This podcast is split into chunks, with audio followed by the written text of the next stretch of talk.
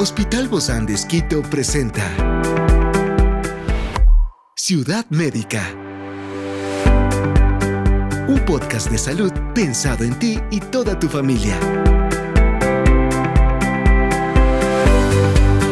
Hoy tenemos a una experta para hablarnos sobre un viaje íntimo a los orgasmos femeninos. Se trata de la doctora Mónica Ortiz, sexóloga médica del Hospital Bozán de Esquito, y hoy está aquí, en este encuentro de Ciudad Médica. Yo soy Ofelia Díaz de Simbaña y estoy súper contenta de disfrutar este podcast de Ciudad Médica en este mundo tan apasionante de la salud. Te invito a que juntos lo disfrutemos.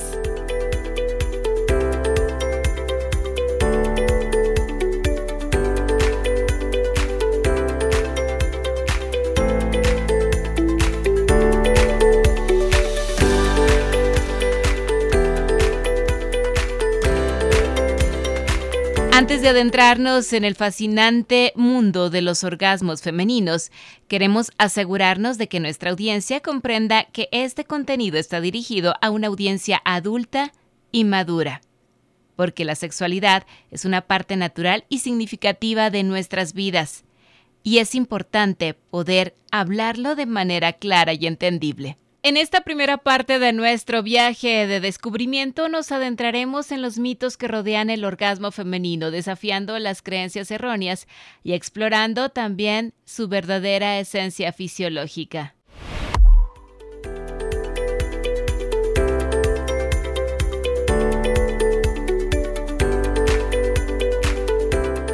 El orgasmo femenino es una fuente de placer y satisfacción y es un tema fascinante y a menudo rodeado de mitos y también de malentendidos, pero qué mejor que tener a una experta para hablarnos de este tema.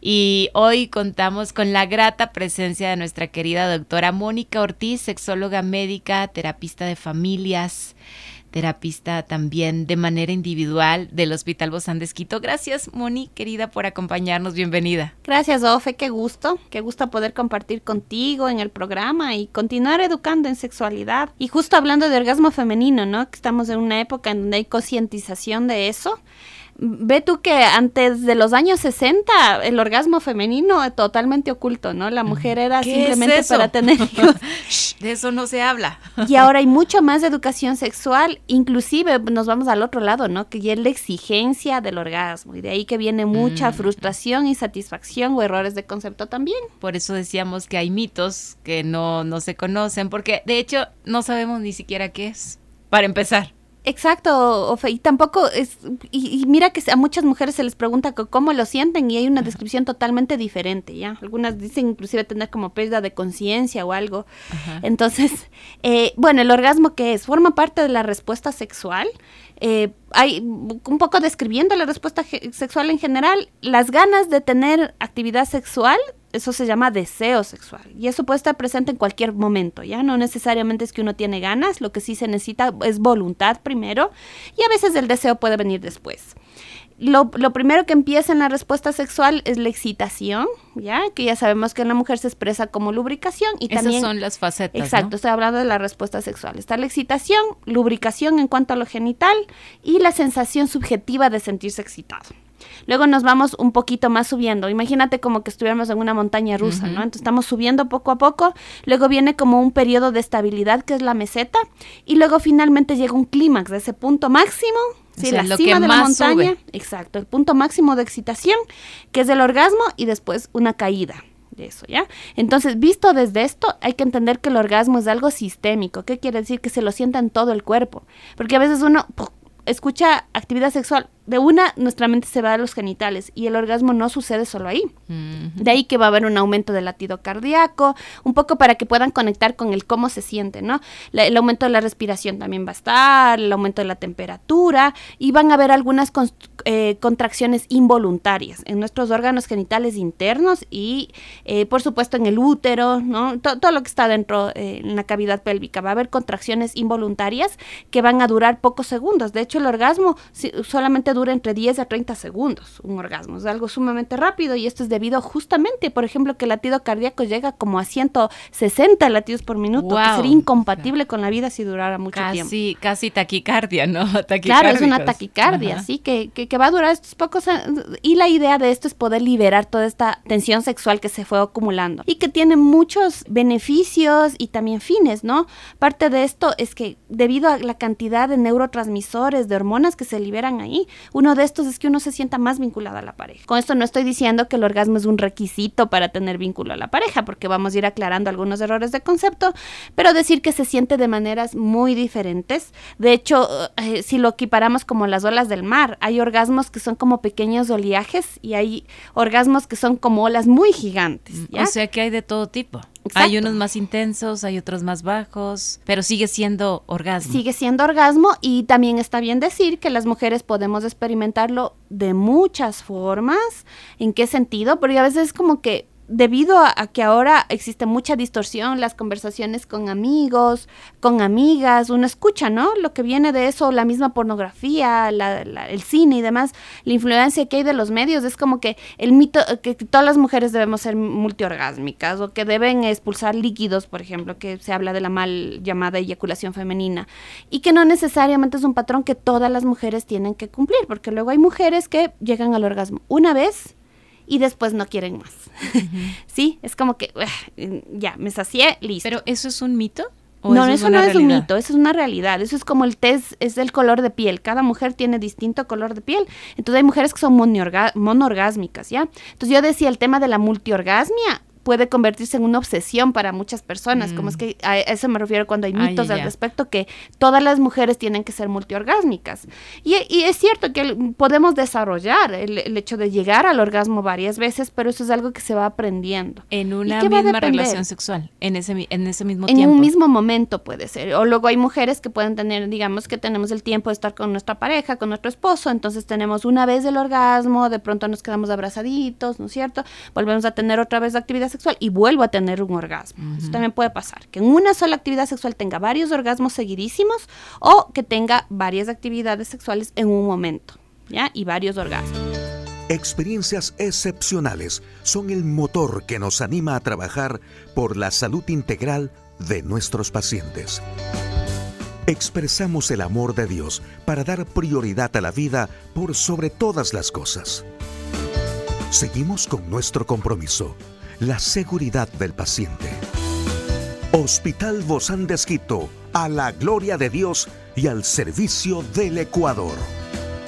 ¿Se debería entonces siempre en una relación sexual tener un orgasmo? No necesariamente, Ofe. Aquí voy. Porque yo dije, pese a todos los beneficios que tiene, ¿no? Y que forma parte de la respuesta sexual, hay que entender también el contexto. Porque no siempre estamos en la misma predisposición psicoemocional, en la misma predisposición física en cuanto al cansancio que podemos tener, u hormonal que puede venir. Hay momentos en los que estamos justo en el periodo ovulatorio, momentos en los que estamos ovulando en ciertos días y estamos más predispuestas sexualmente, logramos lubricar mejor y es más fácil llegar al orgasmo.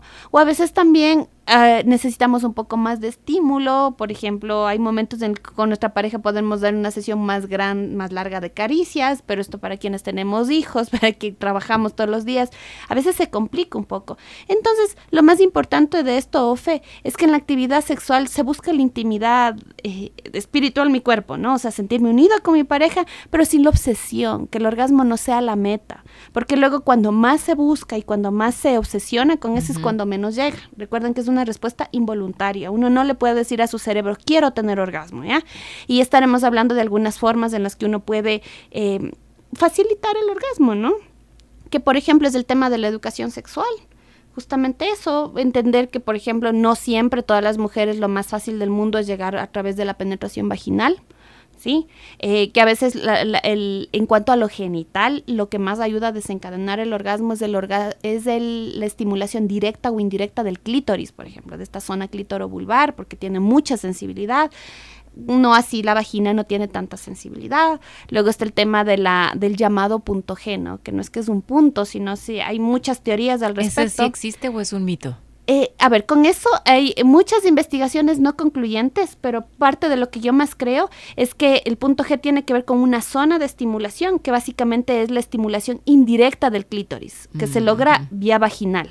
¿Ya? Porque luego el clítoris no es de ese puntito que vemos que es solamente el glande, sino es como el, el equivalente al pene del varón, también como, los, como si los cuerpos cavernosos se abrieran hacia la pelvis. Exacto. Entonces es mucho más grande de lo que uno piensa, se va hacia la pelvis y con la penetración vaginal lo que se hace es con ciertas posiciones o, por ejemplo, con los dedos de nuestra pareja, se puede llegar a estimular el punto G o con la penetración eh, o a través de la estimulación del pene también se puede llegar a estimular, pero es una estimulación indirecta. Y en este sentido, Ofe, tampoco tiene que haber una obsesión, porque cuando las personas están obsesionadas con el encontrar el punto G, es cuando se pierde el disfrute, exacto, se pierde el disfrute de la actividad sexual. Entonces sí hay algunas recomendaciones que se pueden hacer en cuanto a, tipos de estimulación, a posiciones sexuales y demás, pero eh, sin ninguna obsesión, ¿no? Oye, ¿hay, ¿hay alguna diferencia entre un orgasmo del clítoris y un orgasmo vaginal?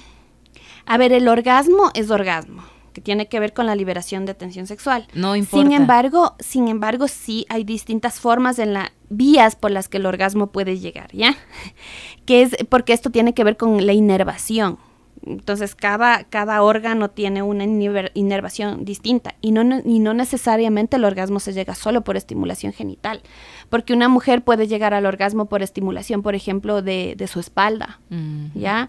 Inclusive con caricias, sí, de sus mamas, de estimulación de los pezones, inclusive unas caricias en el cabello, en el cuero cabelludo, pueden desencadenar un orgasmo, ¿sí? Entonces, el orgasmo es uno solo, pero hay distintas formas de estimulación y vías por las que puede llegar. Y claro, hoy estamos hablando del orgasmo femenino, porque también está el orgasmo masculino, ¿verdad? Por supuesto, ahora estamos hablando de sexualidad femenina, pero dicho el tema del hombre, las mujeres somos un poquito más complejas y el orgasmo en el varón también es sistémico, eh, también cumple con lo mismo que he descrito de la respuesta sexual, nada más que a veces se confunde con la eyaculación. El orgasmo y la eyaculación no es lo mismo, pero generalmente en la mayoría de los hombres sucede en el mismo momento. Ciudad Médica. Tendremos un espacio también para hablar de eso, ¿no? Pero vale la pena recalcar este punto y aclararlo sobre todo que hay orgasmo femenino y hay orgasmo masculino. Exacto, sí. Y parte de las recomendaciones que se pueden tener, Ofe, es el tema del no buscar también el orgasmo simultáneo, como que es un requisito que los dos tenemos que llegar al orgasmo, o que mi esposa, por ejemplo, en el caso de la sí o sí tiene que llegar al orgasmo y, es, y, si no llega, pues me frustro, porque el orgasmo es, algo que se vive de forma personal, es involuntaria, que hay ciertas cosas que se pueden hacer, pero que es, tiene una propia percepción. Entonces, en este sentido se necesita educación sexual,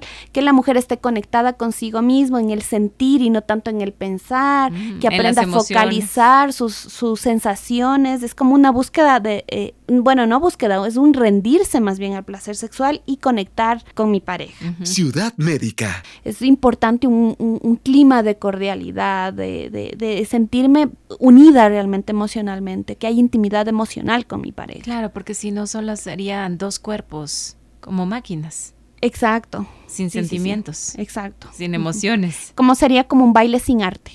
Sí, imagínate. Bonita esa descripción. Por eso hay posibles barreras que tenemos psicológicas que pueden dificultar este descubrimiento del orgasmo femenino, ¿verdad? Por supuesto, y que estaría profundizando un poco más quizás en un siguiente tema, pero en esto hay muchas causas. La mayoría de las causas son de origen psicoemocional. ¿Te parece si las tratamos para el día de mañana? Con mucho gusto. Sí, porque tenemos que seguir hablando más del el orgasmo femenino y lo que hay eh, en torno a, a este descubrimiento también sobre todo estas mujeres que a veces acuden a estas disfunciones sexuales. Ya lo tratamos el día de mañana. Gracias, mi querida doctora Mónica Ortiz, sexóloga médica del Hospital Bozán de Esquito. Nos vemos mañana. Muchas gracias, Of. Esta es una producción del Hospital Bozán de Esquito con el apoyo de HCJB. Encuentra este podcast de salud en las redes sociales como Spotify, SoundCloud y todas las plataformas digitales. Gracias por acompañarnos en este capítulo de Ciudad Médica, un espacio para tu salud. Hasta la próxima.